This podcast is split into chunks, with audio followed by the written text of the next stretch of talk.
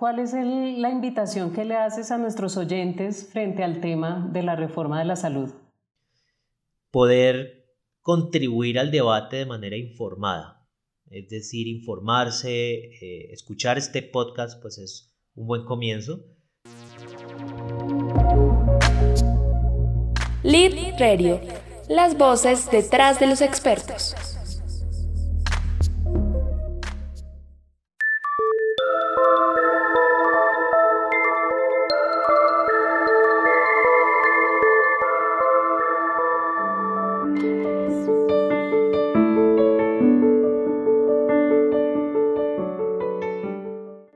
Bienvenidos todos los que nos escuchan en Lead Radio, las voces detrás de los expertos.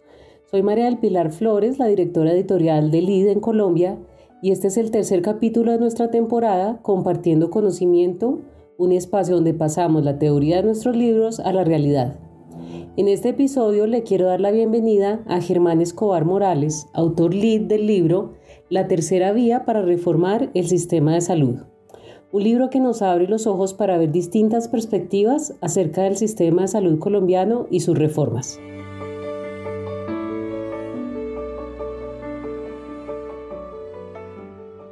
Hola Germán, ¿cómo estás? Queremos saber quién eres tú, quién es Germán Escobar. Bueno, yo soy de Cali, Colombia, eh, soy médico, cirujano, saludista público, trabajé en clínica en hospitales de eh, territorios indígenas, también pude trabajar en organizaciones de alta complejidad como la Fundación Valle de Lili en Cali, que es reconocida en Latinoamérica por su calidad. Y he tenido la fortuna de estar en dos gobiernos distintos, en dos oportunidades en el Ministerio de Salud de Colombia, en una primera oportunidad como asesor del despacho del ministro y también como jefe de la Oficina de Calidad del Sistema de Salud y en una segunda oportunidad más reciente, eh, a lo largo de esta pandemia, como jefe de gabinete del ministro de Salud y eh, en una parte final como viceministro de Salud Pública y Prestación de Servicios. Cuéntanos en esta experiencia cuáles han sido las fallas que has visto principalmente en el sistema de salud de Colombia. Bueno, el sistema de salud de Colombia es un sistema muy complejo tiene múltiples agentes en un arreglo institucional intrincado eh, y eso hace que las relaciones entre esos agentes a veces fragmenten la atención en salud, el desempeño del sistema en términos de eficiencia y efectividad puede tener oportunidades de mejora importantes. Sin embargo, estos preceptos eh, pues se eh, combinan con algunos elementos de los mercados eh, y elementos que a lo largo del tiempo han fallado como tu pregunta lo indica. Eh, dicho lo anterior, el sistema de salud, a pesar de estas fallas de Colombia, pues ha podido lograr eh, unos avances importantísimos en cobertura. Colombia tiene la cobertura universal en este momento de toda su población, técnicamente hablando. Germán, en tu libro tú propones la pluralidad limitada. ¿De qué se trata ese, ese esquema? Muy importante esa pregunta. Recordemos entonces que el sistema de salud colombiano está basado en un modelo denominado pluralismo estructurado, eh, que es un poco lo que venimos dialogando. Tiene que ver con que múltiples agentes bajo una misma estructura compiten entre ellos en función de tener mejor calidad y esto les permite tener más usuarios y de manera agregada que el sistema gane eficiencia. Ese es el concepto inicial. No obstante, a lo largo de los 30 años prácticamente que este sistema ha estado en implementación, pues han ocurrido algunos fallos en esa competencia, fallos en el mercado en salud y también se han introducido algunos fallos eh, bien intencionados para lograr una mejor política pública. Esto hace entonces que esa competencia al día de hoy esté muy deteriorada y el pluralismo estructurado de igual manera eh, pues haya tenido unas dificultades recientes en, poder exponer sus elementos. Eh, el libro entonces propone un nuevo modelo eh, a partir de múltiples agentes, por eso se llama pluralismo, pero en lugar de una competencia en algunos nichos, por ejemplo, de baja complejidad de la atención, lo que propone es un esquema colaborativo de los agentes. Entonces ya no sería un pluralismo estructurado competitivo, sino un pluralismo con limitaciones, donde los agentes, en lugar de competir, puedan colaborar entre sí bajo un mismo marco.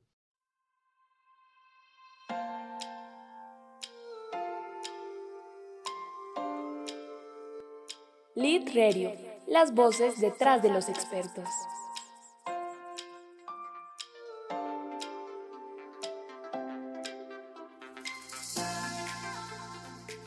Para un paciente final, ¿cuál es el beneficio de este cambio? Como lo decíamos al comienzo de esta conversación, en el sistema de salud colombiano actual tenemos fragmentación de servicios porque la competencia de los agentes ha hecho que eh, no se haya logrado la integralidad de toda la atención en general. Em, eh, los pacientes, eh, por ejemplo, tienen que acudir a redes primarias de atención en donde un examen de laboratorio está en un sitio determinado, la lectura del examen por parte de un profesional de la salud está en otro sitio y el resto de la atención está en otro sitio. Esto hace parte de los juegos y de las eh, normas de mercado propias de los mercados, que es lo que se ha intentado regular, pero al mismo tiempo ha creado un círculo vicioso de entre más regulación, más fallas de mercado y entre más fallas de mercado, más necesidad de regulación. Lo que eh, propone este pluralismo limitado y este libro es, en un esquema colaborativo, los pacientes entonces tendrían una red de atención mm, más sólida, más estable, menos fragmentada. Eh, los agentes al no tener que competir por lo menos en la atención básica, sino más bien colaborar eh, a través de sus redes, pues podrán también crear alianzas entre sí y al tener esta colaboración una sombrilla o un marco eh, institucional, pues ese marco institucional estaría encargado de la organización general, de la coordinación general de tantos agentes, de tal manera que se impida esa fragmentación de los servicios. Cuando tú hablas de agentes, ¿quiénes son esos agentes? Porque yo estoy pensando, bueno, están las IPS, están las EPS, están los médicos, hay todos estos eh, escalones del, del, sistema, ¿cómo se benefician de tu, de tu propuesta? Sí, así es. Hay diversos agentes. Tenemos unos agentes del aseguramiento, que son las reconocidas EPS o las EAPB, entidades administradoras de planes de beneficios. Eh, tenemos otros agentes que son los prestadores, IPS, S, que son los hospitales públicos. Y de alguna manera hay otros agentes también como los profesionales de la salud, los propios pacientes. Eh, el pluralismo limitado se enfocaría principalmente, aunque no exclusivamente, en los agentes del aseguramiento, pero crearía una estructura que coordine a esos agentes del aseguramiento, estructura que no existe en este momento, es decir, una estructura que coordine al interior de sí misma a las EPS o a las EAPB y a su vez estas estructurarían su red de atención como lo hacen hoy con las IPS y con las S pero coordinados, de manera coordinada, eh, y si se quiere, con una rectoría fuerte de esta estructura. Ok, muy bien. ¿Cómo crees tú que se podría llevar a cabo esa reforma? ¿En cuánto tiempo? ¿Cuánto requeriría como de recursos y de, y de proceso? Toda reforma en salud estructural requiere de un proceso de transición. Eh, dependiendo de los cambios, uno pudiera estar hablando de entre dos y cuatro años incluso. Eh, ¿Por qué? Porque al ser la salud, como lo hemos explicado en esta conversación, eh, un tema tan complejo y al tener en Colombia tantos agentes involucrados, pues cualquier cambio hace que sea difícil su implementación y en últimas está en juego la salud de las personas, así que hay que tener mucho cuidado con esos regímenes de transición. Pero también hay que hacer, lo primero que habría que hacer es un paquete reglamentario de esto. Así las cosas, el paquete reglamentario pudiera tomar entre uno y dos años eh, para estructurarse bien y la implementación puntual de los cambios a partir de ese paquete reglamentario pudiera tomar. ¿Y cómo propondrías tú, por ejemplo, esta convocatoria, esta participación, esta discusión entre los diferentes agentes para que se hablara más sobre esta reforma y sobre estas posibilidades que hay? Tal cual, en este momento Colombia está eh, comenzando un debate intenso de reforma de su sistema de salud, eh, un debate que pareciera polarizarse un poco entre reformadores y no reformadores. Eh, lo cierto es que aquí hay múltiples visiones eh, entre distintas personas que creemos que se puede hacer una reforma en salud y este libro desde su título está promoviendo ese debate de las distintas visiones eh, complementarias. una tercera vía para reformar al sistema de salud lo que está buscando es abrir ese debate, introducir elementos nuevos que no hagan parte del debate en este momento para eh, poder, em, poder contribuir a que esa reforma, finalmente, si el país decide hacerla, pues tenga diferentes eh, puntos de vista, tenga diferentes elementos técnicos que pueda considerar y que el debate sea más democrático ya para finalizar, ¿cuál es la invitación que le haces a nuestros oyentes frente al tema de la reforma de la salud?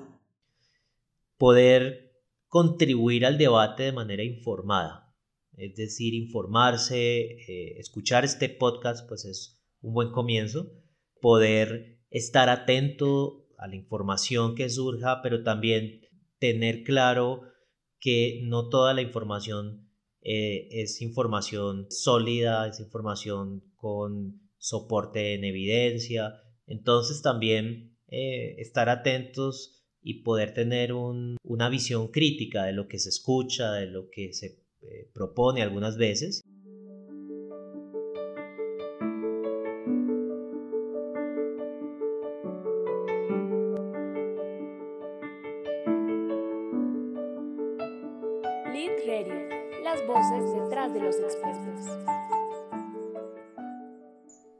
Entonces, después de esta conversación, pues creo que quedamos todos muy intrigados de lo que plantea el libro, así que aprovecho para hacer esa invitación para leer la tercera vía de reformar el sistema de salud.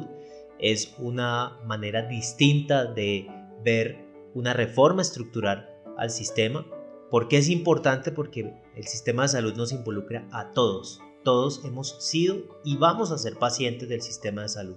Así que entender cómo funciona el sistema, pero también a partir de ese análisis, cómo pudiera cambiarse el sistema desde una visión libre de sesgos, libre de doctrinas, puede ser mm, bien importante para construir una sociedad entre todos mejor, una sociedad más democrática y un debate más sólido.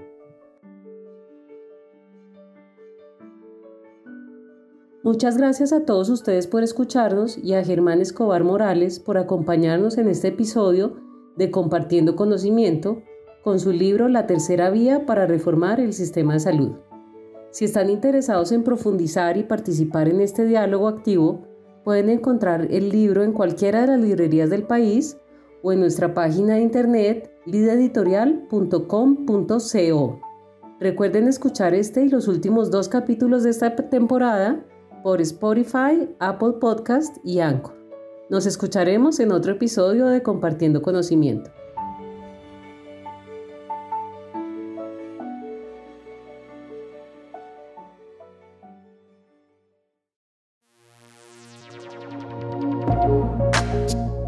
Lead Radio, las voces detrás de los expertos.